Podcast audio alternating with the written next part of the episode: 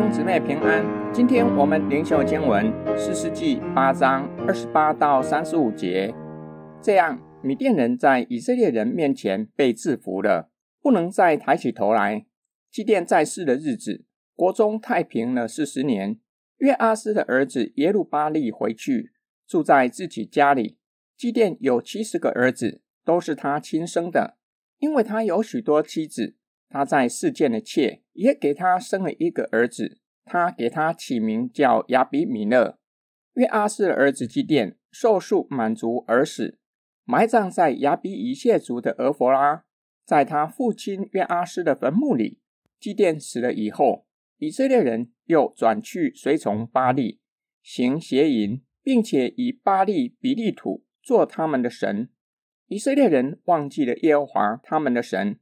就是曾经拯救他们脱离视为仇敌之手的那位，也没有照着基甸向以色列人所施的一切恩惠恩待耶路巴力，就是基甸的家。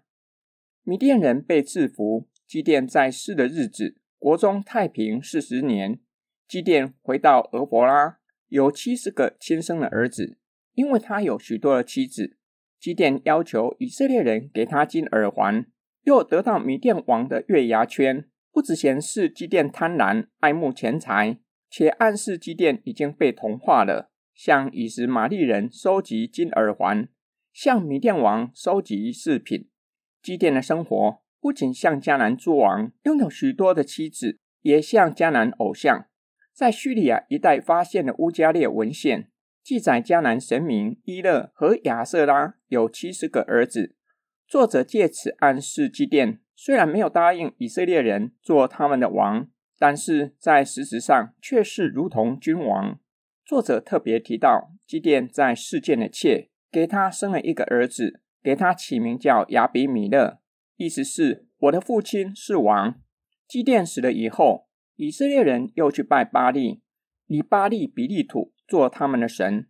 在迦南宗教，巴力比利土代表立约的神明。忘记上主是他们的神，曾拯救他们。以色列人也没有恩待耶路巴利，就是基甸的家。今天经文的默想跟祷告，我们以基甸作为借镜。基甸从生命低谷到高峰，又从高峰跌落到低谷。上主也使用他拯救以色列人。基甸与神渐走渐远，最后不止落到信仰的低谷，也使自己的家人遭受其害。并且让以色列人深陷在偶像崇拜的网罗。基甸为什么会走到这样的地步？从基甸的一生可以看出端倪。基甸原本就胆怯，上主花了许多的时间和心血在他身上，慢慢建立他的信心和胆量。但是，一遇到事情，胆怯又会出现。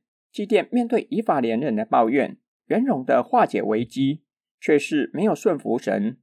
没有将神的指示告诉以色列人。基甸若是从一开始把上主认为人太多告诉以法莲人，他们是会接受的。基甸虽然在军事上取得胜利，在内在的生命却是失败，怕人多过对神的敬畏，这是基甸信仰滑坡的起点。另一个可能，基甸长久受米甸人欺压，也受米甸文化影响。基甸胜过米甸人。却是效法他们收集战利品，也显示对财物的贪婪。我们若是没有彻底处理传统信仰与文化的影响，会成为属灵生命的破口。不知道哪一天会产生反作用力，冲击我们的属灵生命。我们一起来祷告：爱我们的天父上帝，求主的圣灵光照我们，叫我们看见传统的遗毒。使我们靠着主清除传统的遗毒，并且求主帮助我们除去对钱财贪婪的心，使我们全然信靠神。我们奉主耶稣基督的圣名祷告，阿门。